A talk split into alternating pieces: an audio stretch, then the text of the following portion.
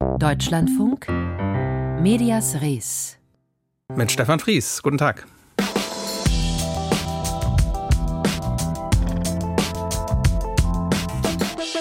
Willkommen zu einer kurzen Medienwoche zwischen den Feiertagen. Wir bringen Sie auf den neuesten Stand, was die Medienbranche angeht und schauen auch ein wenig wehmütig aufs zu Ende gehende Jahr zurück. In Polen hat die mittlerweile abgewählte Regierung der Partei PiS die öffentlichen Medien über Jahre hinweg von sich abhängig gemacht und unter anderem Jobs mit treuen Gefolgsleuten besetzt. Die neue proeuropäische Regierung von Ministerpräsident Donald Tusk hat jetzt angekündigt, das rückgängig zu machen und vorige Woche die gesamte Führungsriege der öffentlichen Medien gefeuert. Die Vorstandschefs und Aufsichtsräte des Fernsehsenders TVP, des polnischen Radios und der Nachrichtenagentur PAP. Die Peace wehrt sich dagegen mit ungewöhnlichen Folgen. Eine davon inzwischen reklamieren drei Männer den Posten des Fernsehintendanten für sich. Frage an unseren Warschau-Korrespondenten Peter Sawicki, was ist da los? Ja, das Ganze klingt in der Tat verwirrend und Sie haben es ja gerade gesagt, vor Weihnachten gab es diese Entlassung der Führungskräfte, unter anderem von TVP durch den neuen Kulturminister Bartłomiej Sienkiewicz. Der neue Aufsichtsrat hatte dann einen neuen TVP-Chef ernannt, der heißt Tomasz Sigut. Der wird allerdings von der Peace-Opposition nicht anerkannt und dann hatte es zunächst durch den abgesetzten Aufsichtsrat die Nominierung eines, wenn man so möchte, Gegenchefs gegeben und jetzt ist noch die Wahl eines wenn man so will, jetzt offiziellen Gegenchefs hinzugekommen aus Sicht der Peace-Opposition. Der heißt Michał Adamczyk, ein bisheriger Moderator bei TVP Info ähm, und zwar gewählt durch den sogenannten Rat nationaler Medien. Faktisch ist es aber dennoch so, dass der ähm, neu offiziell äh, bestätigte oder oder besser gesagt gewählte äh, Chef Tomasz Zigut ähm, das Programm leitet. Es gibt auch ein neues Nachrichten, eine neue Nachrichtensendung im Sender TVP 1. Das Ganze, um die Verwirrung aber noch komplett zu machen, auch noch vorübergehend, weil auch Zigut erst noch gerichtlich bestätigt werden muss. Das heißt, formal juristisch hat TVP eigentlich derzeit gar keinen Chef. Einen Tag vor Weihnachten hat Staatspräsident Andrzej Duda, der der Peace nahesteht, den Umbau der öffentlich-rechtlichen, der öffentlichen, so sagt man ja, der öffentlichen Medien kritisiert und damit auch begründet, warum er sein Veto gegen ein Nebenhaushaltsgesetz für 2024 einlegt. Was kritisiert Duda? Er sagt ganz offen, aus seiner Sicht habe es einen Verfassungsbruch gegeben durch diese Umstrukturierung der öffentlichen Medien und er wolle kein Geld für ein, wie er sagt, illegal reformiertes Fernsehen genehmigen. Das sollen drei Milliarden Zloty sein für das kommende Jahr. Und dieses Nebenhaushaltsgesetz, das soll, wenn man so möchte, ähm, definieren, wie Gelder aus dem Haushalt äh, verteilt werden und was für, auf was für eine technische Art und Weise das geschehen soll. Und ähm, Bartomi Sienkiewicz, der Kulturminister, hatte sich ja bei seiner Entscheidung auf die auf eine Resolution im Sejm bezogen, wo er aufgefordert wurde oder die Regierung aufgefordert wurde, die öffentlichen Medien zu entpolitisieren. Andrzej Duda hat dann gesagt, eine Resolution sei keine Rechtsgrundlage und man habe Aufsichtsorgane umgangen. Da kommt wieder dieser Rat nationaler Medien ins Spiel. Der wurde 2015 von der damaligen Peace-Regierung eingerichtet als Aufsichtsorgan, Ernennungsorgan zum Beispiel von TVP-Führungskräften. 2016 wurde aber dieses Organ als verfassungswidrig eingestuft, was die Peace-Regierung damals äh, ignoriert hat. Und darauf beruft sich jetzt die neue Regierung und sagt, damals sei Recht gebrochen worden und man stelle diese alte äh, rechtmäßige Lage erst wieder her. Das führt aber trotzdem dazu, dass es eine juristische Auseinandersetzung gibt und das Ganze hat natürlich eine politische, auch praktische Dimension, weil sich das äh, auf die Finanzierung von TVP auswirken könnte. Da hat aber die Regierung heute angekündigt, dass sie ein neues Gesetz, äh, was diesen Nebenhaushalt äh, angeht, auf den Weg bringen will. Ungewöhnlich ist auch, dass Peace-Abgeordnete auch physisch Widerstand dagegen leisten, dass die Medien wieder politisch unabhängiger werden sollen. In der Nacht zu Freitag haben etwa ein Dutzend von ihnen das Gebäude der Nachrichtenagentur PAP besetzt. Was wollten Sie damit erreichen? Ja, offiziell sagen die Abgeordneten, dass sie so eine sogenannte Abgeordnetenintervention vornehmen, also eine Art Kontrolle eine Kontrollfunktion bei vermeintlichen Rechtsbrüchen. Das ist etwas, was Abgeordneten zusteht, aber die Frage ist, äh, was sie damit tatsächlich äh, bezwecken dürfen, wie weit sie da gehen dürfen. Und da gibt es Juristen, die sagen, da überschreiten sie hier ihre Kompetenzen. Aber praktisch geht es darum, es soll der, der Arbeit der neuen Teams die Arbeit erschwert werden, es soll politische Aufmerksamkeit und auch Emotionen geschürt werden. Die neue Regierung wird mit äh, früheren kommunistischen Machthabern verglichen und das Ganze hat natürlich eine politische Dimension mit Blick auf die Kommunalwahlen zum Beispiel, die im April anstehen. Aber man möchte auch den Präsidenten sozusagen anstacheln, äh, dass er sich gegen die Regierung in Stellung bringt. Der Präsident, der peace-nah ist, der auch Gesetze blockieren kann und dessen Veto auch nicht ohne weiteres überstimmt werden kann. Insofern steht da durchaus noch eine größere politische Auseinandersetzung bevor. Aus Warschau war das unser Korrespondent Peter Sawicki.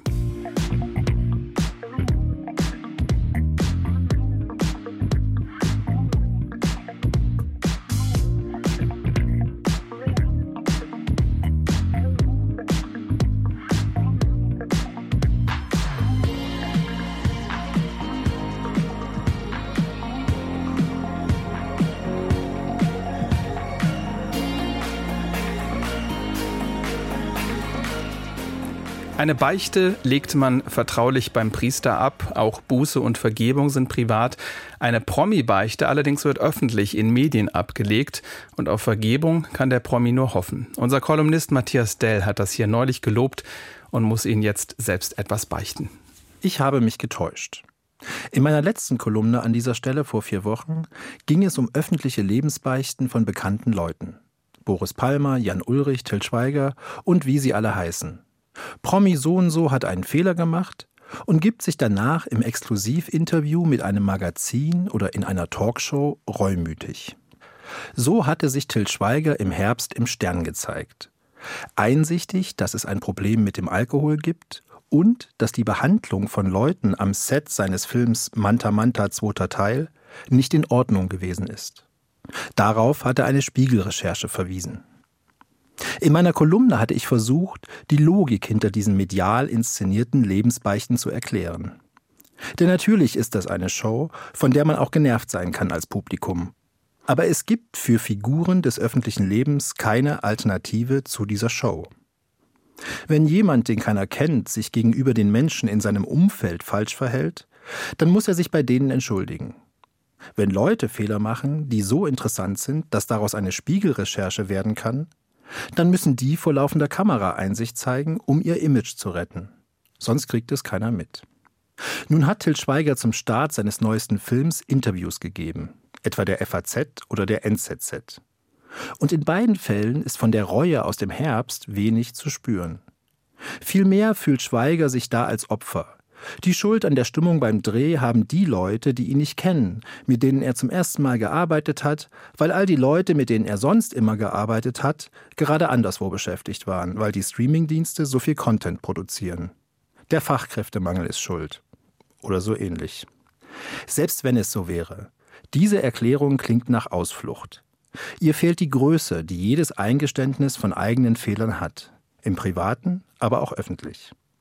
Ich habe mich also getäuscht, weil ich Schweigers Reue im Herbst ernst genommen habe. Ich würde aber auch sagen, dass Schweiger mit den neuen Interviews nun etwas von dem Kredit verspielt hat, den er mit seiner Lebensbeichte im Herbst gewonnen hatte. Denn die Lebensbeichte wurde damals mehrfach wohlwollend kommentiert. Schauspielerin Nora Tschirner, die schon öfter die problematischen Bedingungen beim Filmemachen öffentlich thematisiert hatte, bekundete ihren Respekt vor dem Eingeständnis. Medien wie der Berliner Tagesspiegel kommentierten das Stern-Interview ähnlich positiv. Diesen Leuten geht es nun wie mir. Sie dürften sich getäuscht fühlen und künftig zweimal überlegen, ob sie ihr Wohlwollen zum Ausdruck bringen. Und das wäre für mich die tiefere, harte Wahrheit von Medien. Denn Medien sind nicht dafür da, Promis nach einer Lebensbeichte die Absolution zu erteilen. Medien sind nur die Bühnen und Archive dieser Lebensbeichten solcher Versuche, das eigene Image zu korrigieren. Die letzte Station in dieser medialen Verwertungskette von Lebensbeichten ist übrigens das RTL Dschungelcamp. Wer dahin geht als gewesener Promi, hat viel verloren, kann aber darauf hoffen, durch eine gute Darstellung wieder etwas an Zuneigung zu gewinnen. Das wird sich bei der neuen Staffel im Januar wieder beobachten lassen. Auch das Dschungelcamp ist eine Show.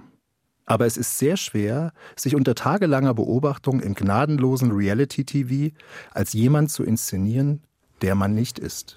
Die Meinung von Matthias Dell.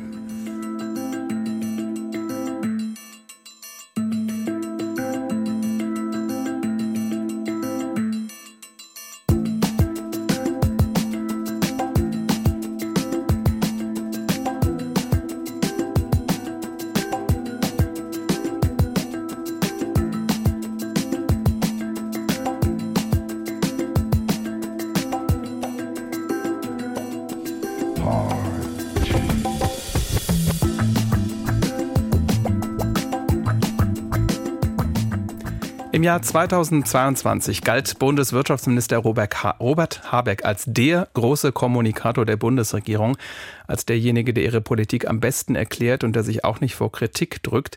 Im Jahr 2023 ist die Kommunikation schwieriger geworden, auch für Habeck, aber auch insgesamt für die Regierung aus SPD, Grünen und FDP.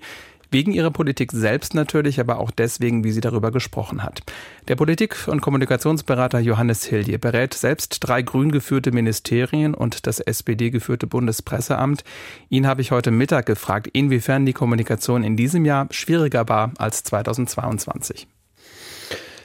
Naja, also die Kommunikation der Ampel war schon von vornherein schwierig, weil man eine sehr schwierige Koalition insgesamt ist, die sich ja zwar anfangs noch über dieses Fortschrittsnarrativ definieren wollte, aber es blieb von vornherein eigentlich nur eine leere Hülse. Also man hat dann eigentlich ähm, schon mehr oder weniger ab Tag eins der Regierungsarbeit vergessen, diesen Begriff des Fortschritts auch auszudeuten mit konkreten Projekten. Und es wurde immer schwieriger daran festzuhalten, an dieser Erzählung mit den unerwarteten ja externen, aber auch internen Krisen. Also zuletzt die Haushaltskrise war ja intern verursacht und kam nicht von außen. Und so ist diese Kommunikation der Regierung vor allem eine Krisenkommunikation, wo man zwar immer mal wieder auch eindeutige Botschaften rauslesen kann, aber keine übergeordnete kommunikative Linie, kein politisches Projekt und auch eben keine Identifikationsfläche für Menschen. Das heißt, die Regierung sendet Worte, aber keine Wärme. Also nichts, keine Idee, womit sich Menschen so richtig identifizieren können und wo sie glauben, dafür steht diese Regierung tatsächlich. Sie beraten das Wirtschafts- und das Landwirtschaftsministerium, das Auswärtige Amt und das Bundespresseamt. Die Bundesregierung spricht ohnehin schon nicht mit einer Stimme, weil sie aus drei Parteien besteht. Was bedeutet das für die Kommunikation? Ja, es fehlt an einem kommunikativen Zentrum, ich würde sagen personell als auch inhaltlich. Man könnte ja grundsätzlich erstmal denken, dass das kommunikative Zentrum im Kanzleramt einer solchen Regierung sitzt. Gerade dann, wenn die Koalitionspartner so unterschiedlich sind, müsste es mehr kommunikative Führung von der Spitze geben. Die gibt es aber eben kaum. Und das liegt ganz stark an dem kommunikativen Ansatz des Kanzlers. Und dieser kommunikative Ansatz des Kanzlers ist wahrscheinlich auch gescheitert bis heute, muss man so hart sagen. Sein Ansatz ist ja im Grunde eine Radikalisierung des Kommunikationsstils von Angela Merkel, der ja auch ohnehin schon sehr zurückhaltend und emotionsarm war. Und im Vergleich zu Scholz hat Merkel aber im Laufe ihrer Amtszeit diesen Kommunikationsstil immer effektiver ausgestalten können. Also er war wirkungsvoll, weil sie etwas hatte, was Scholz bisher fehlt. Und das ist das Vertrauen der Bevölkerung.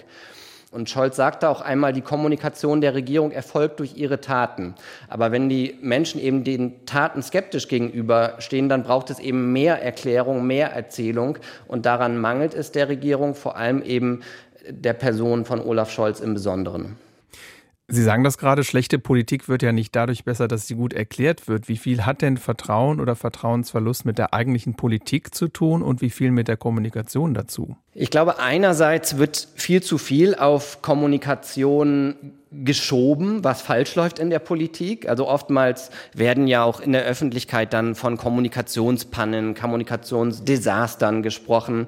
Aber ich bin der Meinung, dass man Politikherstellung und Politikdarstellung nicht trennen kann und auch nicht trennen sollte. Das heißt, wenn etwas schlecht vermittelt wird, schlecht kommuniziert wird, dann ist meistens auch schon vorher ein handwerklicher Fehler passiert. Und ich finde, das Heizungsgesetz ist so ein Beispiel. Also das ist ähm, auch oftmals als schlecht kommuniziert dargestellt worden, aber es war auch von Anfang an handwerklich nicht gut gemacht, weil, das ist ja heute nun breit bekannt, vor allem diese soziale Abfederung, wenn überhaupt nur erwähnt wurde im ersten Entwurf, aber keinesfalls ausformuliert und auskonzipiert war und deswegen vor allem auch diese materielle Verunsicherung entstanden ist in der Bevölkerung. Und da lag dem Ganzen wirklich ein handwerklicher Fehler zugrunde.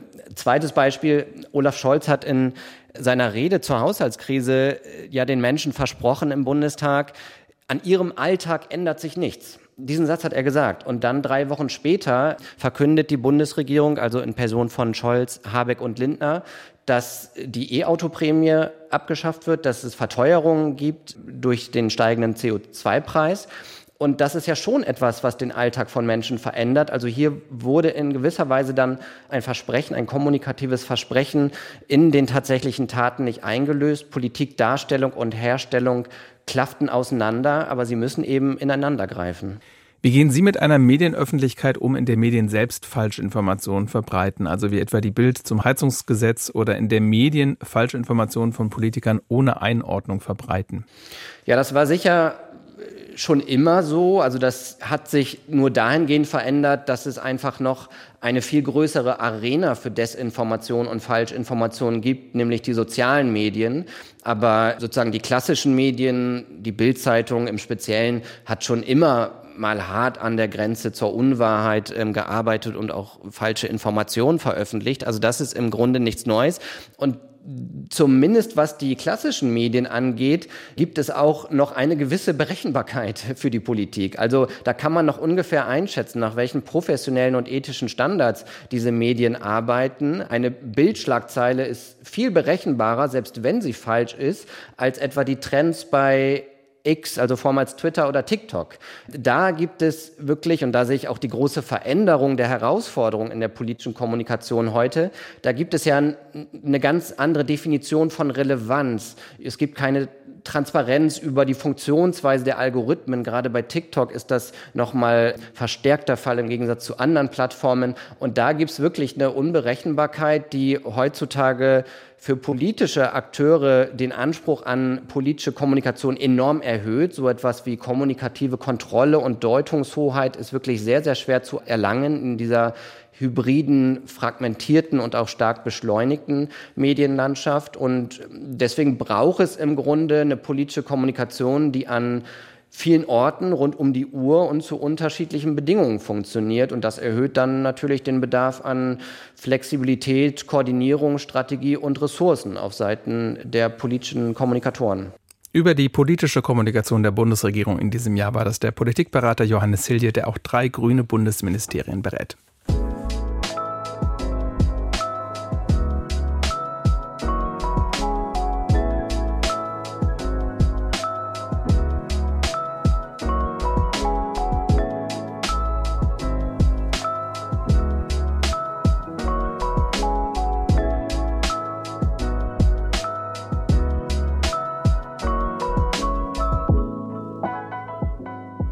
Das Jahr ist fast vorbei. Das nächste wird auch im Fernsehen ein anderes sein als bisher. Denn ein paar Gesichter werden wir weniger oder in einer neuen Sendung sehen. Ein paar Stimmen werden wir weniger hören. Ein Abgesang von Guido Meyer. Und jetzt das Heute-Journal mit Anne Gellinek. Guten Abend, Frau Jelinek. Guten Abend zu den Tagesthemen. Guten Abend, Frau Slomka. Liebe Frau Hilder, Will ist mein Name, aber mach Och, das war jetzt ein Fauxpas. Gute Nacht, Freunde. Es wird Zeit für mich zu gehen. Alle Jahre wieder wird gekehrt im deutschen Fernsehen. Wer es nicht mehr bringt, fliegt oder geht freiwillig oder singt alle Jahre wieder. Alle Jahre wieder, denn wir elf Jahren befand Tele5 wohl, Schläferz sei eine der schlechtesten Sendungen aller Zeiten und stellte die schlechtesten Filme aller Zeiten ein. Lass uns ein letztes Mal an dieser Stelle das Glas erheben. Wir vermissen euch jetzt schon, aber nur kurz. Da ahnte Peter Rutten wohl schon was, was dann auch am Tag nach der letzten Schläferz-Sendung auf Tele5 öffentlich wurde, ab Juni 2024. Schläferz? Bei Nitro! Ja! Fickende Hölle! Live nach neun findet im kommenden Jahr im ersten nichts mehr statt. Die Sendung hatte zuletzt nur noch halb so viele Zuschauer wie die zeitgleiche Konkurrenz im ZDF volle Kanne. 29. Dezember moderieren wir alle zusammen das allerletzte Mal diese Sendung, die wir fünf Jahre und dann sieben Monate gemacht haben. Wir hatten nie gedacht, dass es so lang geht. Und auch abends fehlt jetzt jemand. Ey, das ist ein Drittel meines Lebens gewesen. Eine ganze Generation ist in Deutschland mit mir als Stimme des ESC aufgewachsen. Ich dachte, es ist ein guter Moment aufzuhören. Seit Dublin 1997 führte NDR-Kommentator Peter Urban durch den Eurovision Song Contest. Liverpool 2023 war nun Endstation. Dieses war mein letzter ESC-Kommentar nach über 25 Jahren. Ich hoffe, ich habe Ihnen diese einmalige Veranstaltung und Ihren Wandel schmackhaft gemacht. Schwer wehmütig, dass ich mich hier nach 16 Jahren verabschiede. Bleiben Sie bei den Tagesthemen und seien Sie nett zu Jessie Wilmer. Sie ist es auch. Karin Mioska hatte seit Juni 2007 die Tagesthemen moderiert und damals Anne Will abgelöst, was sie nun wieder tut. Von Karin klaue ich mir einen Satz, den sie über ihre Nachfolgerin, über Jessie Wellmer gesagt hat. Sie hat gesagt, seien Sie nett zu ihr, sie ist es auch. Kann ich bei Karin genauso aussagen, seien Sie nett zu ihr, sie ist es auch.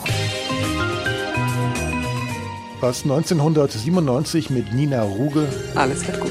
begann, ging 2023 zu Ende. Die Leute heute wurden dem ZDF irgendwann zu gestrig. Hallo zur letzten Sendung von Leute heute. Es ist soweit, eine Ära geht zu Ende. Nach mehr als 26 Jahren stellt das ZDF die Sendung Leute heute ein. Und keiner weiß so recht wieso. Denn die Quoten waren gut. Der Marktanteil beim Gesamtpublikum lag bei fast 20 Prozent. Manchmal drei Millionen an einem Abend. Vielen Dank dafür. Meinen Platz im Hauptstadtstudio und bei Berlin Direkt wird künftig Diana Zimmermann einnehmen, die ich Ihnen sehr empfehlen darf. Und damit empfahl sich Theo Koll Ende Oktober aus Berlin direkt. Wenn Sie mir nach fast 40 Jahren bei ARD und ZDF eine Bitte nachsehen, erhalten Sie das öffentlich-rechtliche Fernsehen.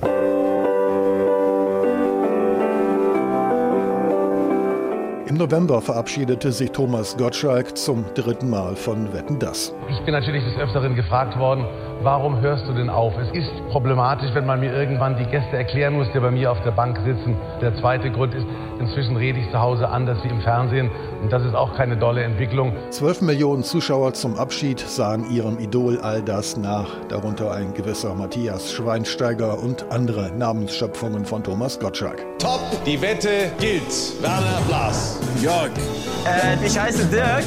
Was ich noch zu sagen hätte, dauert eine Zigarette und ein letztes Glas im Stehen. Dankeschön, dass ihr mir so lange zugehört habt und dass ihr mir so lange die Treue gehalten habt. Auch wenn es ein bisschen pathetisch klingen mag, das war mir auch eine echte Ehre. Bye bye, euer Peter Urban. Alles ist gut.